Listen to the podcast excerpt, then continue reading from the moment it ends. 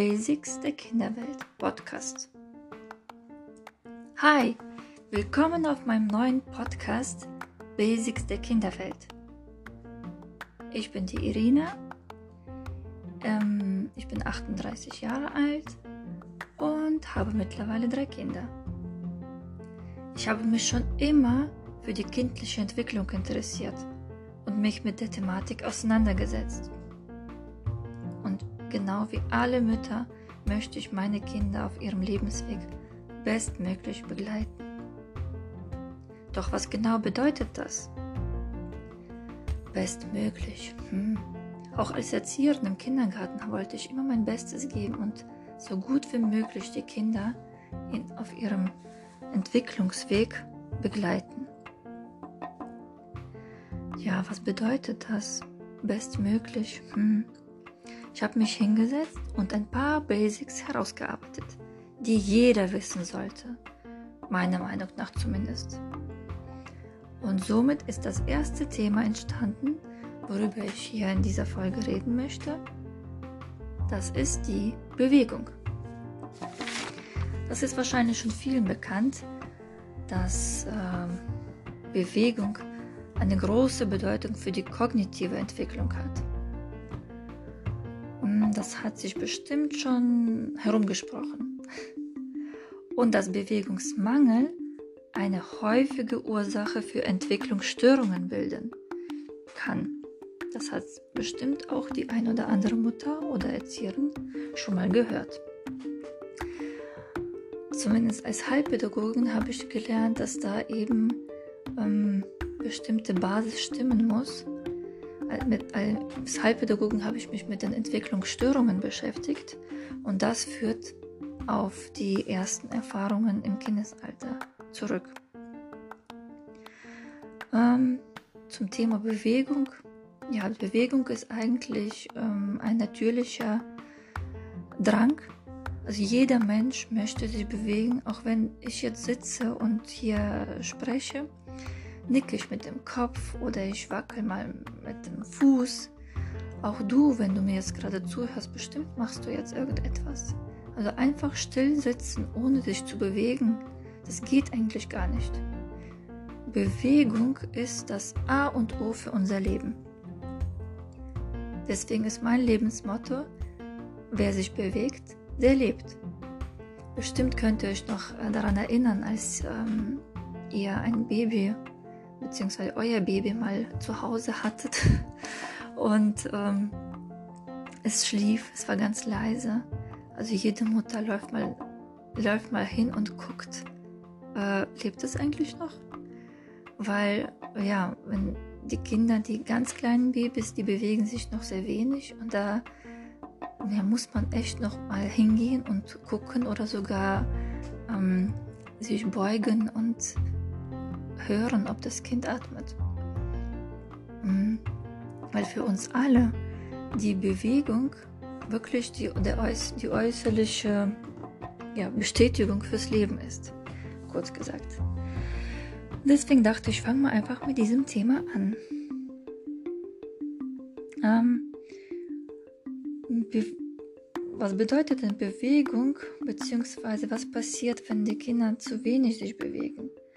Das habe ich schon vor zehn Jahren erlebt, aber auch jetzt immer noch erlebe ich, wenn Kinder sich zu wenig bewegt haben, und zwar von Geburt an, beziehungsweise von der Schwangerschaft an bis zum Kindergartenalter, dann fallen diese Kinder auf. Ähm, sie fühlen sich oft hilflos, sie sind nicht so ganz selbstständig, diese Kinder. Ähm, oder sie wissen gar nicht, was sie, ähm, was sie mit sich anfangen sollen. Und ähm, ja, das ähm, tut mir dann so immer sehr leid für diese Kinder, weil sie eben ganz, ganz viel Begleitung brauchen und ähm, dass in dem Rahmen im Kindergartenalltag das einfach nicht mehr möglich ist, das aufzufangen, was äh, in den ersten drei Jahren zu kurz gekommen ist. Ähm, deswegen möchte ich unbedingt äh, zu diesem Thema mal öfter sprechen. Vielleicht werde ich mehrere Folgen aufnehmen, das weiß ich noch nicht. Ähm, Hier möchte ich mal ganz kurz darauf eingehen, dass ähm, durch die Bewegung ähm, Verknüpfungen im Gehirn entstehen. Mm, zum Beispiel, wenn das Kind etwas greifen möchte, oder auch du gerade oder ich, wenn ich etwas greifen möchte, dann sendet mein Gehirn ein Signal an meinen Arm oder auch die Hand. Streck mal den, den Arm und äh, fass mal das Glas zum Beispiel. Greif mal etwas. Und ähm, wenn das Kind das nur gesagt bekommt, also nur durchs Hören bekommt, so greif mal danach, hier nimm doch mal was, aber selbst nicht aktiv wird, dann wird es es auch nie lernen. Oder wenn es durch äh, Bilder oder Fernsehen oder was auch immer sieht, wie man nach einem Gegenstand greift, wird das selbst trotzdem immer noch nicht können. Das bedeutet, wir lernen, unser Gehirn lernt durch Erfahrungen, durch Bewegung.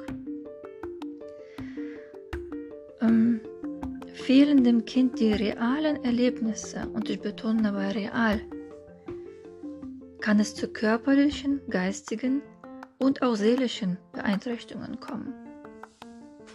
Denn in dem Moment, wo das Kind sich bewegt, es greift, das Gehirn sendet an den Arm und der Arm streckt sich tatsächlich und äh, es greift tatsächlich in Gegenstand, entsteht ähm, ein Erfolgserlebnis das Kind freut sich und sagt, juhu, also sich selbst quasi, oh, ich kann das, ich habe es geschafft. Es entwickelt einen Ehrgeiz, noch mehr zu tun, noch mehr seinen Körper in Bewegung zu setzen, noch mehr sich weiterzuentwickeln. Dadurch ähm, entsteht noch mehr Vertrauen in, in die eigenen Fähigkeiten. Das wiederum ähm, führt uns irgendwann mal zu erfolgreichen Menschen. Also, Kinder müssen selbst durch eigene Erfahrungen lernen, sich selbst einzuschätzen und Gefahren zu erkennen. Wie passiert das? Hm, zum Beispiel, äh, wenn wir an eine Bibel denken, ähm, ist es ganz wichtig, es mal auch hinzulegen auf eine Decke und als Mutter einfach mal zu beobachten, wie das Kind mal sich selbst entdeckt, seinen Körper. Die Kinder ähm, bewegen ihre Hände die ganze Zeit und die Kinder ja erstmal unwillkürlich, unbewusst sind einfach die ganze Zeit in Bewegung, bis die irgendwann mal merken, oh, ich kann ja meinen Körper bewusst steuern. Und ähm, ja, wenn die älter werden, ne, dann drehen die sich, dann fangen die an zu krabbeln. Und die Rolle von den Eltern ist eigentlich zu beobachten und das Kind da ähm, ja, dem Raum und Zeit zu geben zum Entwickeln. Weil oft ist der Alltag sehr stressig, oft müssen wir ganz viel erledigen. Da, kann, da spreche ich aus Erfahrung. Ähm, dabei vergessen kann man ja sein Kind vergessen, sage ich mal, was, was es wirklich braucht. Braucht das Kind jetzt wirklich mich als Mutter und ich muss es tragen? Okay, dann trage ich es. Aber manchmal trägt man das Kind auch die ganze Zeit, ohne bewusst darüber nachzudenken, dass es vielleicht auch mal Zeit für sich braucht. Wie gesagt, für seine eigenen körperlichen Erfahrungen, für seine eigenen Erlebnisse. Ähm, auch ähm, Manchmal ähm, setzen wir das Kind auch einfach mal hin und es ist die ganze Zeit im Stuhl zum Beispiel. Ne? Es hat gegessen, dann sitzt es und spielt und guckt, wie die Mama das und dies erledigt und das Kind sitzt und sitzt und sitzt und sitzt im Stuhl. Und äh, ja, das ist gar nicht gut. Das, ähm, das schränkt seine Bewegungsentwicklung ein. Was noch Bewegung einschränkt, ist äh, in der Babyschale rumzulegen, indem wir das äh, hinlegen, weil wir gerade was zu tun haben. Dann müssen wir gleich auch noch los. Und äh, dann müssen wir dies und das und jenes und das Kind verbringt äh, ganz viel Zeit im Sitzen, im Liegen, also wo es nicht selbst aktiv werden kann. durch diese Kleinigkeiten, durch diese ähm, wenigen eingeschränkten Erfahrungen äh, wird das Kind ähm, nicht so ganz selbstbewusst, beziehungsweise es entwickelt ähm, kein gutes Körperbewusstsein. Also ein gutes Körperbewusstsein zu entwickeln, ist sehr, sehr wichtig. Das ist eigentlich eine Grundlage für die weitere Entwicklung, für die kognitive Entwicklung. Ja, wie zum Beispiel Buchstaben oder Zahlen oder ja, Wörter bilden und, und, und. Und ähm, diejenigen, die es nicht wissen, die machen es die machen es natürlich nicht bewusst. Sie reden vielleicht, die Eltern reden ganz viel mit ihren Kindern, aber ähm, ja, wenn es ähm, mit der Bewegung nicht verknüpft ist, dann kann es sein, dass, ja, dass das Kartenhaus irgendwann mal zusammenbricht, wenn man so sagen darf. Ähm, damit ich das irgendwie, vielleicht drücke ich mich zu kompliziert aus, ich weiß es nicht. Ähm, also um ein, um ähm, zum Beispiel eine Sprachentwicklung, um die, um damit die Sprache sich gut entwickelt, muss man das ähm, dafür eine Basis schaffen. Und das sollte auf jeden Fall mit Bewegung verknüpft werden. Oder wenn ich mal logisches Denken entwickeln, ähm, unterstützen möchte, dann sollte es mit der Bewegung verknüpft werden. Also eigentlich egal, was wir machen, beziehungsweise unsere Kinder machen, sollten wir denen ähm, viel Bewegung ermöglichen. Und wenn wir jetzt unsere Kinder betrachten, beziehungsweise die Kindheit unserer Kinder, was sagt ihr? Bewegen sich die Kinder viel oder wenig? Denk mal an eure eigene Kindheit zurück. Wie war denn deine Kindheit? Was hast du als Kind gemacht? Also wenn ich an meine Kindheit zurückdenke, ähm, ich war meistens draußen mit meinen ähm, ja, Freundinnen haben ich gespielt. Wir haben Fangen gespielt. Ähm, wir haben, wir sind auf Bäume geklettert. Als ich ganz, ganz klein war, weiß ich, ähm, dass äh, wir kein Auto hatten. Meine Mutter ist viel zu Fuß mit mir gegangen. Ich war müde, ich habe geweint und dann hat meine Mutter vielleicht mich ein bisschen getragen, aber dann wollte, musste ich doch selber weitergehen. Ähm, ja, im Kinderwagen wurde ich ein bisschen auch mit äh, rumgefahren, als ich ganz, ganz klein war, aber das hat jetzt nicht drei Jahre oder vier Jahre gedauert, dass ich im Kinderwagen rumgefahren bin, sondern sobald man gehen konnte, musste man gehen. Und wenn man kein Auto hatte, dann musste man auch lange Strecken gehen. Und ähm, das heißt, äh, ich habe ganz viele Bewegungserfahrungen gesammelt als Kleinkind. Wie war das eigentlich bei dir? Hast du als Kind viel rumgesessen oder bist du doch auch eher viel rumgelaufen? Das wäre mal spannend, wenn du mal ähm, an deine ki eigene Kindheit zurückdenken würdest.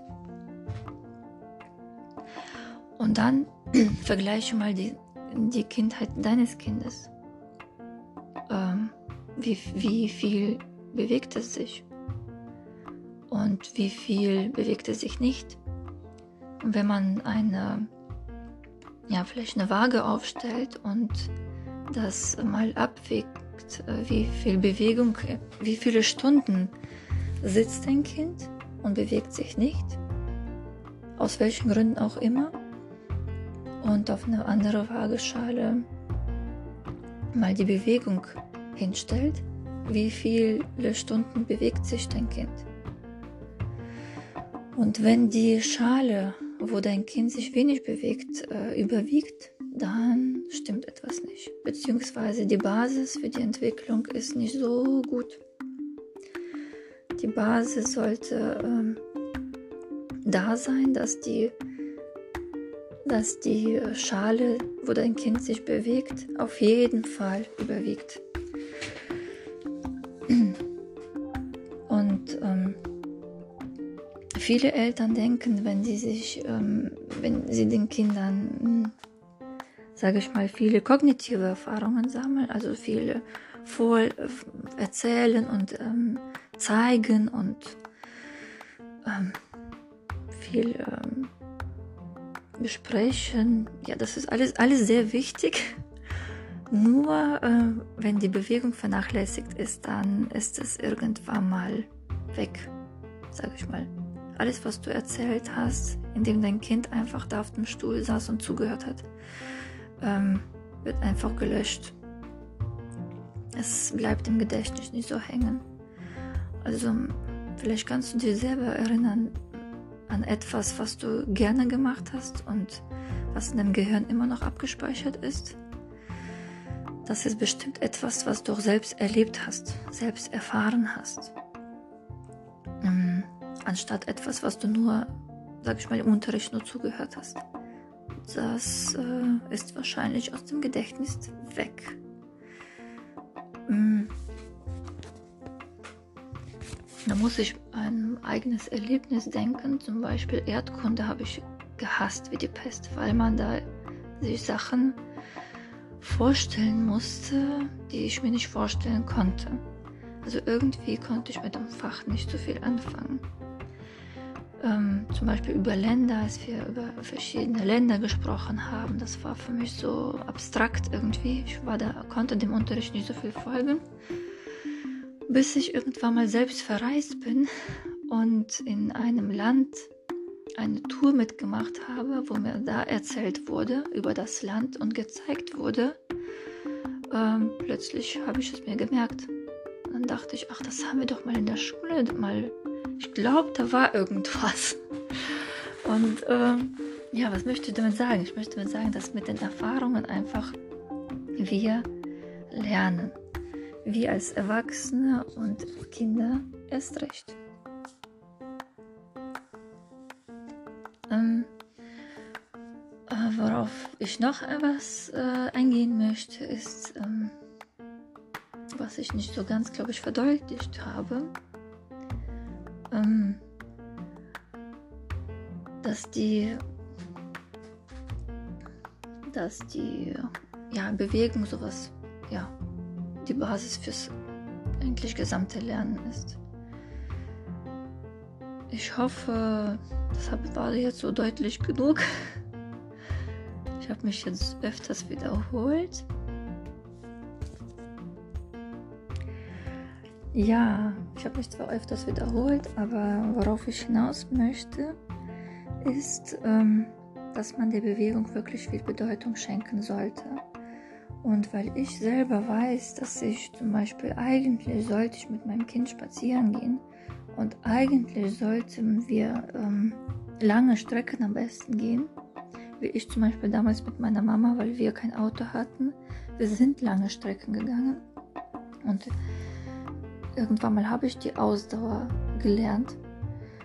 Äh, mit meinen Kindern das umzusetzen ist nicht so einfach, weil der Alltag so stressig ist. Also ich muss morgens früh Kinder fertig machen, zur Arbeit fahren. Was ich mir vornehme, ich habe mir eigentlich eine Arbeitsstelle vor Ort gesucht, damit ich mit meinem Kind zu Fuß gehen kann, damit ich viel zu Fuß erreichen kann, damit ich selbst in Bewegung bleibe und meine Kinder auch. Aber ja, leider ist das doch nicht immer so möglich.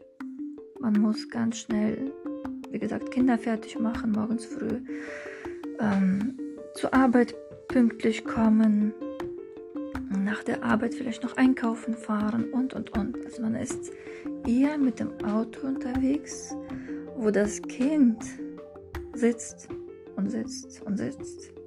Also zu viel sitzt ähm, dann nehme ich mir dann vor, okay, wenn ich eingekauft habe dann äh, und alles auf seinem Platz liegt, dann gehen wir zum Spielplatz. Und dann passiert irgendetwas und dann kommt ein Anruf und dies und das und jenes und dann sehe ich auch, die Wäsche muss noch gemacht werden. Ach ja, noch nicht schnell die Waschmaschine anmachen und dann gehen wir raus. Ja, und irgendwie verfliegen bei uns zumindest die Tage und die manchmal sogar Wochen, wo wir nicht spazieren waren. Wo mein Kind mir schon sagt, Mama, ich möchte zum Spielplatz, wann gehen wir zum Spielplatz? Ja, und ein dreijähriges Kind kann ich ja nicht alleine zum Spielplatz schicken. Also das Kind ist auf mich angewiesen und ähm, ist von mir abhängig. Und ähm, ja, durch den Alltag ist das ähm, eingeschränkt. Die Bewegungsmöglichkeiten sind leider eingeschränkt. Ähm, deswegen habe ich für mich gesagt, ich muss zu Hause auch eine Möglichkeit dem Kind bieten, seinen Bewegungsdrang nachzukommen. Klar, die Kinder machen das sowieso instinktiv, die rennen rum, die ähm, springen auf der Couch und und und. Und es gibt manche, die dann zum Beispiel das verbieten und sagen, auf der Couch darfst du nicht springen. Ja, dann biete eine Alternative deinem Kind. Ähm, aber dafür braucht man natürlich Platz. Und da, da bietet sich eine Couch doch an, mal darauf rumzuspringen. Weil man sich zum Beispiel kein Trampolin im Haus äh, aufstellen kann. Die Kinder ja, rennen rum, die schreien. Das ist, wie gesagt, alles ganz natürlich. Und um das Ganze zu unterstützen, habe ich zum Beispiel mir eine Hängematte angeschafft. Ähm, die ist leider vor kurzem kaputt gegangen. Die habe ich damals gekauft, als mein erstes Kind geboren ist. Mein Kind ist jetzt zwölf Jahre alt. Also ungefähr zwölf Jahre hatten wir die schöne Hängematte haben, ähm, hängen gehabt. Ähm, die Hängematte, sie, also ich finde, also das ist ein Basic, was wirklich jeder, jeder zu Hause haben sollte. Und egal wie oft du spazieren gehst mit deinem Kind oder nicht, ähm, eine Hängematte ist wirklich ein, ich weiß nicht, ein Must-Have, sage ich mal. Das äh, unabhängig von dir kann dein Kind äh, sein Gleichgewichtssinn stimulieren.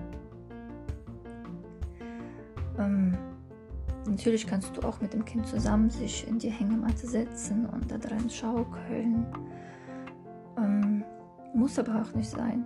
Also das, es ist eigentlich viel besser und viel äh, effektiver, wenn dein Kind selbst aktiv wird und seine Bewegungserfahrungen da sammelt. Also mein, meine Tochter hat damals, ähm, als sie noch klein war, noch ganz, noch nicht krabbeln konnte, da habe ich sie einfach in die Hängematte hingelegt und noch nicht angeschaukelt, nicht angeschubst, einfach mal dahingelegt. Und durch ihre eigenen Bewegungen, dass sie sich zum Beispiel hin und her wälzte, hat sie ja die, Mat die Hängematte ähm, von alleine zum Schwingen gebracht. Und zwar in dem ähm, Ausmaß, der ihr, also den sie auch selbst geschafft hat. Also nicht ich habe die Hängematte angeschubst, sondern die, ähm, das Kind selbst hat durch eigene Bewegung die, die Hängematte zum Bewegen gebracht. Und irgendwann mal konnte sie krabbeln und sie kam immer zu der Hängematte, fasste sie an und bewegte das mit der Hand so hin und her. Und irgendwann mal legte sie nur den Oberkörper da rein und lief auf den Knien, weiß ich noch, hin und her und ja, fiel auch zwischendurch mal hin, aber krabbelte immer wieder dahin und äh, war fasziniert, was, äh, war, äh, ja, was man alles mit der Hängematte machen kann. Dass man da quasi die einfach anschubsen kann oder auch sich da reinhängen kann und mal sich schwingen lassen kann. Ähm, ja, jetzt mittlerweile, also die Hängematte, die ist gar nicht bei uns zu Hause wegzudenken, die ist einfach ein wichtiger Bestandteil in unserem Leben, beziehungsweise im Leben der Kinder. Also wir kommen gar nicht mehr dazu, da zu sitzen, zu hängen, obwohl wir uns damals die auch selbst gewünscht haben, einfach sich mal da reinzusetzen und zu entspannen. Es fördert nicht nur ähm, die Bewegung, sondern auch Entspannung, so nebenbei erwähnt. Ähm, also mittlerweile, ja, hängen, sitzen die Kinder da drinnen und ähm, entspannen sich dort oder die schaukeln sich an, wenn der Bewegungsdrang ganz groß ist.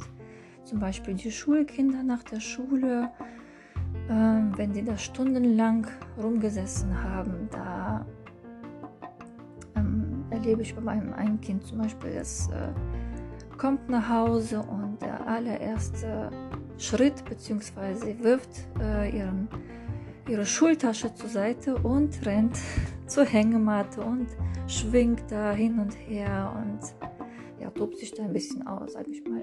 Sie klettert nach oben, sie äh, macht da Purzelbäume in der Luft, sag ich mal. Also das muss man eigentlich sehen. Ähm, die powert sich da richtig aus. Deswegen ist das so in der ersten Folge, was ich unbedingt sagen wollte. Gibt dem Kind die Möglichkeit, sich zu bewegen, sich auszutoben, sich äh, seinem Bewegungsdrang nachzukommen. Denn leider in dieser heutigen Welt ist das, kommt es leider zu kurz, beziehungsweise der Bewegungsdrang wird durch äußerliche Faktoren oft unterdrückt. Das ist, wie, wie ich schon mal erwähnt habe, durch den Stress im Alltag, dadurch, dass die Kinder zu viel sitzen oder zum Beispiel in der Schule sitzen die auch ganz viel, aber auch durch die Medien, dadurch, dass die viel gucken, viel zu sehen haben, ähm, wird ähm, der visuelle Sinn angeregt, beziehungsweise die Augen, die werden da beansprucht. Und in dem Moment, wo wir etwas gucken, ähm, ja, bewegen wir uns nicht. Deswegen zum Beispiel die Hängematte nochmal. Also bei uns hängt die Hängematte mitten im Wohnzimmer. Wenn zum Beispiel äh, der Fernseher läuft, dann äh, äh, sitzen die Kinder sage ich mal, wie hypnotisiert vor dem Fernsehen. Und ähm, ja, damit die danach, sage ich mal, ähm, sich austoben können, die, die, da steht was bereit, da steht, da, da hängt eine Hängematte. Und äh, wenn es den Kindern mal zu viel wird, also wenn sie aus dieser Starre herauskommen, dann ähm, gehen die und schwingen nochmal und regen ihren Gleichgewichtssinn an. Und deswegen, ja, sage ich nur, im Kindergarten ist das leider nicht so möglich. Eine Bewegungsma äh, eine Hängematte haben wir zum Beispiel schon oder viele Kindergärten haben eine Hängematte.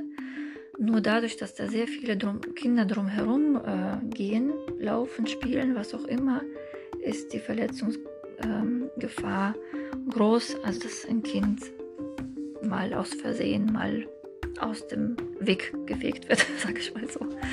Zu Hause finde ich, ist das äh, viel besser.